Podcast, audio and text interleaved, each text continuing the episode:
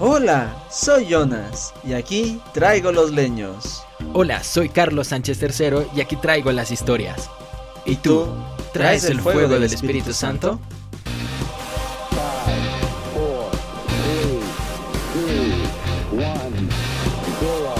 Es momento de encender La fogata con Jesús. Hoy encenderemos el tema Regreso a casa. Y Él vendrá. Vendrá. Vendrá. Y pues les damos la bienvenida a este segundo episodio eh, de la tercera temporada. Pues aquí Jonas, su podcaster de confianza, aquí una vez más en esta fogata con Jesús. Ya tenemos prendidos los leños nuevamente acá. Estábamos soplando para que no se apague con esta espera que tenemos.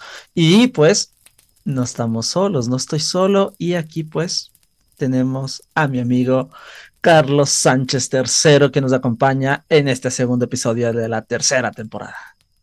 Hola, hola, hola, gente. Estamos súper contentos ya estrenando el nuevo, el nuevo año. Queremos asentar y pisar duro, fuerte, como dicen por ahí.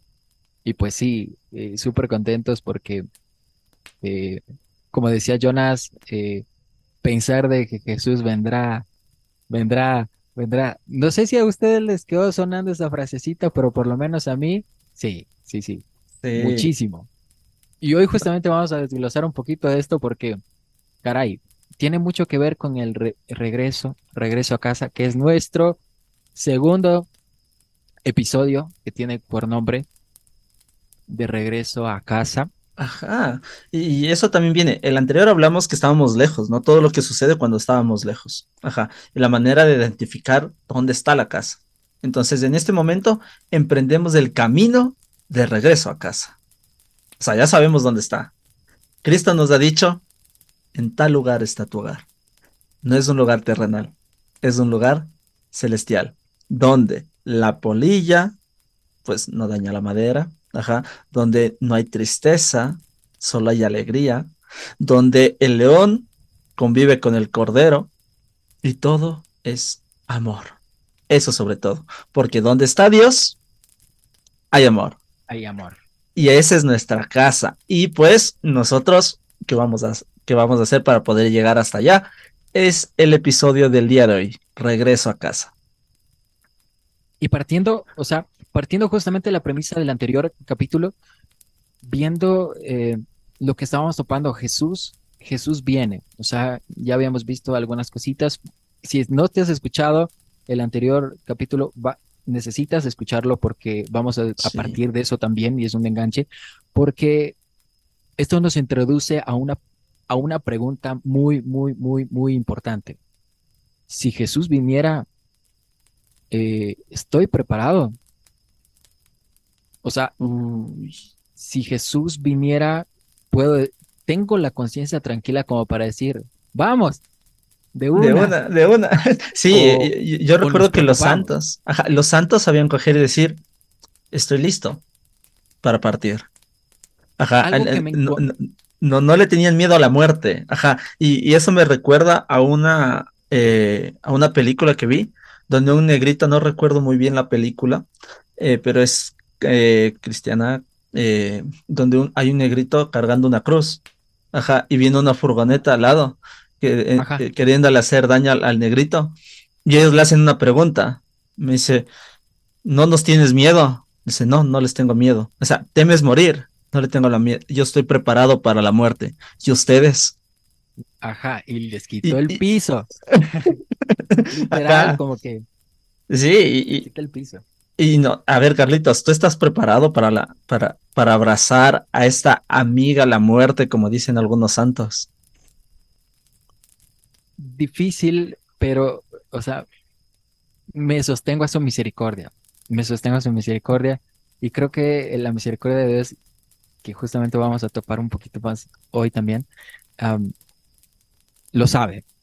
Eh, algo que me encantó de lo que dijo eh, el Papa ya, eh, Benedicto XVI, que Dios lo tenga en su gloria, y estoy seguro de que sí, porque él decía, no tengo miedo, no tengo miedo a la muerte, crea incertidumbre, pero no la temo. Y dice, y me estoy preparando para un encuentro, el encuentro final. Ahora, partiendo de esto, y como decíamos en la pregunta, nosotros en la actualmente como jóvenes, nosotros siempre nos regimos muchas veces al chuya vida, o sea, eh, ya pues tengo una, una vida, hagamos eh, eh, como es, experimentemos esto, experimentemos esto otro, hagamos relajo, chuya vida, solo tenemos una vida. tengo una vida y tengo que vivirla. exacto, uno dice, tengo solo una vida y tengo que vivirla de la, de la mejor manera, o sea, como muchas veces pensamos erróneamente, ¿no? El mundo piensa diferente a como Dios lo, lo piensa. Mm, pero llegando a un punto en donde digo, caray, o sea, tengo una sola vida. O sea, a mí. Cuando ya profundizas, ajá, cuando, ya profundizas, dices, no, pues, o sea, tengo una vida, o sea, no puedo desgastarla en cosas vanas, o sea, en cosas que, o sea, que me van a hacer daño, que van a desgastar esta vida que tengo, o sea, no la puedo cuidar del todo bien, o sea, cuando ya empiezas a profundizar, porque es como que, ¿qué estás haciendo de tu vida? Hay, incluso hay muchas personas que incluso tienen una edad ya avanzada y no han encontrado propósito en su vida. Es porque la siguen viviendo el día al día, el día a día. Nosotros tenemos un propósito. Como católicos, tenemos un propósito y es llegar a ese encuentro. Pero para llegar a ese encuentro, Jesús también nos dice, o sea, tienes que prepararte, no puedes llegar así nomás. Ajá, y tienes que prepararte. Exactamente. Y, y o sea, lo, lo, lo, complicado de esto es que eh, nosotros no nos preguntamos si realmente estamos viviendo, ¿ya? Porque hay muchas personas que inclusive eh, están muertas y que inclusive son jóvenes, están muertas real, realmente hablando, sí. porque simplemente subsisten. O sea, porque mm. no tienen un propósito, porque ya no tienen alegría, porque ya se les fue la sonrisa de su rostro. Y, o sea, hay personas que están muertas a los 50 años, pero las entierran a los 60, 70 años. O sea, pero que ya están, o sea, viven sin un rumbo, viven sin un propósito, viven sin, sin proyectos, sin sueños, eh, y es como que se cansaron de vivir en algún punto.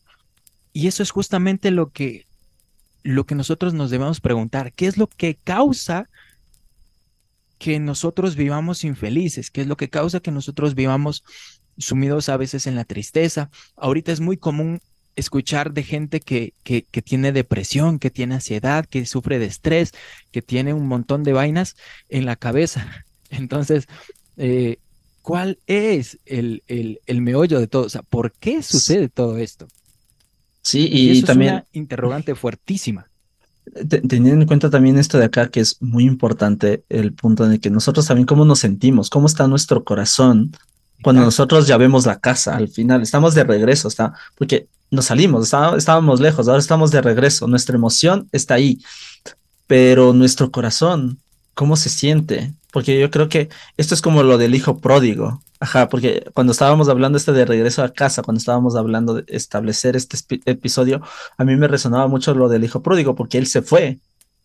Ajá, y después se acordó, pero se acordó en un momento de desesperanza, un momento en el que ya no jalaba y decía, o sea, yo no sufría esto en la casa de mi padre, voy a regresar.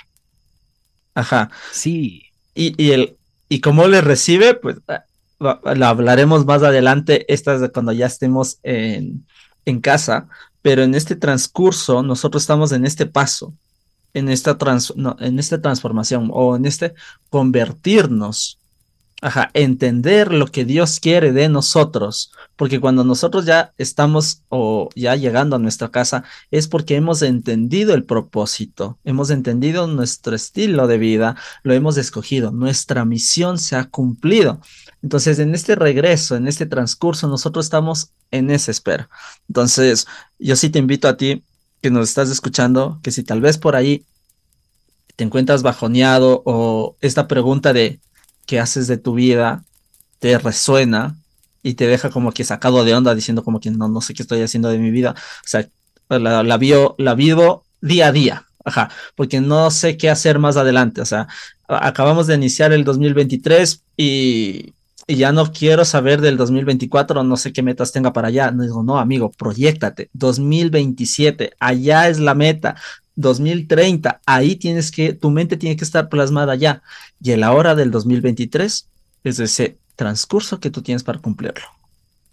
Exacto, o sea, y, y fijarnos de que, eh, estar consciente de que, a ver, el pasado, no puedo hacer nada por cambiar el pasado, pero puedo hacer algo para sembrar por un buen futuro. O sea, tampoco tengo el futuro, como se dice, asegurado, pero que sí lo puedo trabajar hoy. Por eso Jesús decía eh, que nos, enfoquemos, nos enfoquemos justamente en, en el hoy, en el presente, en lo que en lo que eh, no te preocupes por lo que vaya a suceder mañana, ¿no es cierto? Es prácticamente vivir el hoy sembrando para un futuro. si yo, obviamente, es, es así, si yo siembro algo, voy a cosechar algo. Eh, si yo siembro bien, pues voy a cosechar buena aventura. Si siembro algo malo, pues cosecharé maldición, porque es simple y sencillo. O sea, no puedo eh, pedirle, como se dice, manzanos al, al, al olmo, al durazno, como dicen, ¿no? Entonces. Al durazno. Eh, eso me suena a, a Kung Fu Panda. Ajá. sí, porque justamente estaba haciendo eso, o sea, justo el, el maestro Iwei eh, le dice a, a, Chifu, le coge, le, al Shifu, Shifu, ajá, le coge y le dice, al maestro Shifu, le coge y le dice, o sea, si tú plantas manzanos, ¿qué vas a recibir? Manzanos. Manzanos. Ajá, no, no puedes pedirle a un manzano que te dé duraznos. Ajá. Entonces, y él decía como que, sí, pero puedo controlar el tiempo, cuándo cosechar. Y, y, y el igual le dice, sí, tú puedes controlarlo, pero igualmente vas a recibir manzanos. no te van a escapar. Entonces, sí, si cosechamos manzanos, pues vamos a recibir manzanos, no nos vamos a... Y teniendo en cuenta también ahí a, le cogí una frase, no estoy seguro si le dice al Shifu o le dice, eh, sí, al Shifu mismo le coge y le dice, esta frase que le he visto mucho en TikTok, que coge y dice, bueno, el pasado está allá, el futuro, no te preocupes por el futuro, pero vive el hoy, por algo se llama presente. Y es como que... Porque es un regalo. Porque es un regalo, exacto. Exacto. Entonces ahí, ahí está el meollo de todo. ¿Por qué? Porque si muchas veces nosotros eh, nos estamos martirizando por las cosas que tal vez no hemos logrado, por las cosas que hemos fallado, por las situaciones que tal vez no podemos controlar, porque no podemos controlar muchas cosas, y nos vivimos afanando demasiado. Dime, nos vivimos demasiado, o sea, nos vivimos afanando mucho, pero si nosotros realmente cuidáramos lo que tenemos, sabríamos de que tenemos una vida una sola, con la cual nosotros debemos trabajar de la mejor manera y ser felices. O sea, no me puedo malgastar mi vida pensando de todas las cosas que, que hice mal o las cosas que tal vez no logré o las cosas que no intenté o, o, inclusive fatigarme por las cosas que tal vez eh, siempre quise pero, no, pero nunca las conseguí. Entonces, no te vivas afanando por eso, y, lo que más nos martiriza muchas veces es el sentido de culpa. Cuando nosotros nos acercamos a Jesús eh, o intentamos acercarnos a Jesús, muchas veces nos, nos bloqueamos y pensamos de que no vamos a encontrar a un Jesús eh, abierto, sino un Jesús que nos lleva la cuenta de los pecados, por ejemplo. Y no es así. Porque, por eso muchas veces nos apartamos, por eso muchas veces dejamos de, acudir a Jesús y por eso muchas veces eh, eh, no sabemos cómo retornar a casa, ¿no? Pero hay justo, justamente un punto de retorno. Sí, siempre hay ese puntito, ¿no? Jesús es tan amoroso y misericordioso que cuando no, nos ve llegar, no nos ve, no ve nuestros pecados, sino como que ve a alguien que necesita de su amor, necesita un abrazo. Y esas necesidades que nosotros tenemos en nuestro corazón, Él las está viendo, no está viendo nuestro pecado, Ajá. Eh, eh, hace mucho tiempo escuché eh, que decía que Dios aborrece el pecado, pero ama al pecador. Entonces, teniendo esto en cuenta, cuando, nosotros nos acercamos al Santísimo, a la confesión, a la Eucaristía, el Señor nos está esperando con esos brazos abiertos. Y es ese transcurso el cual nosotros tenemos que comprender muy bien. Nuestra vida es de Él, y para Él. Y te quiero dejar con alguito para poder ir más allá para este nuevo episodio que viene. Y es que, a ver, Dios te ama a pesar de lo que eres. No tal cual eres, porque Dios no quiere que te quedes en esa situación. Dios quiere que, que, salgas de la situación en la cual estás viviendo. Dios te ama a pesar de tus errores. Dios te ama a pesar de tus heridas. Dios te ama a pesar de todo. No te ama tal cual eres porque no, Dios te quiere ver diferente. No quiere verte sumido en, en el fango. No quiere ver mendigando la comida que tenían los cerdos que, como el, el joven que, que estaba ahí, ¿no? Dios te quiere diferente. Como Sí, Él te soñó, como Él te pensó, como Él quiso y, y, y te quieren ahí, en casa, con Él. Sí, y, y aquí viene la, la, la, la- la otra. ¿Quién golpea la puerta? ¿Tú o Dios? Toc, toc, toc, toc, Exacto. toc, toc, toc, toc.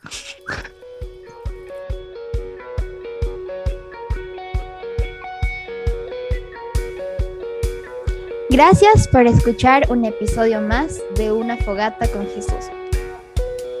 Te invitamos a compartir este podcast con tus amigos y a seguirnos en nuestras redes sociales como Red Fe Católica. Hasta un próximo capítulo.